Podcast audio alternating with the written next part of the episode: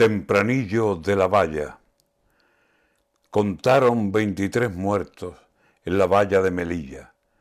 En un lado empujó el hambre como un huracán de tripas.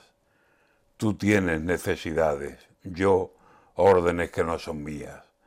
Malaska dice que aquí no mató la policía. ¿Será verdad? Nadie quiere decir esa culpa es mía. Pero lo cierto y verdad, digan todos lo que digan, es que a finales de junio en la valla de Melilla contaron 23 muertos. Salió perdiendo la vida. Mata el hambre por nosotros.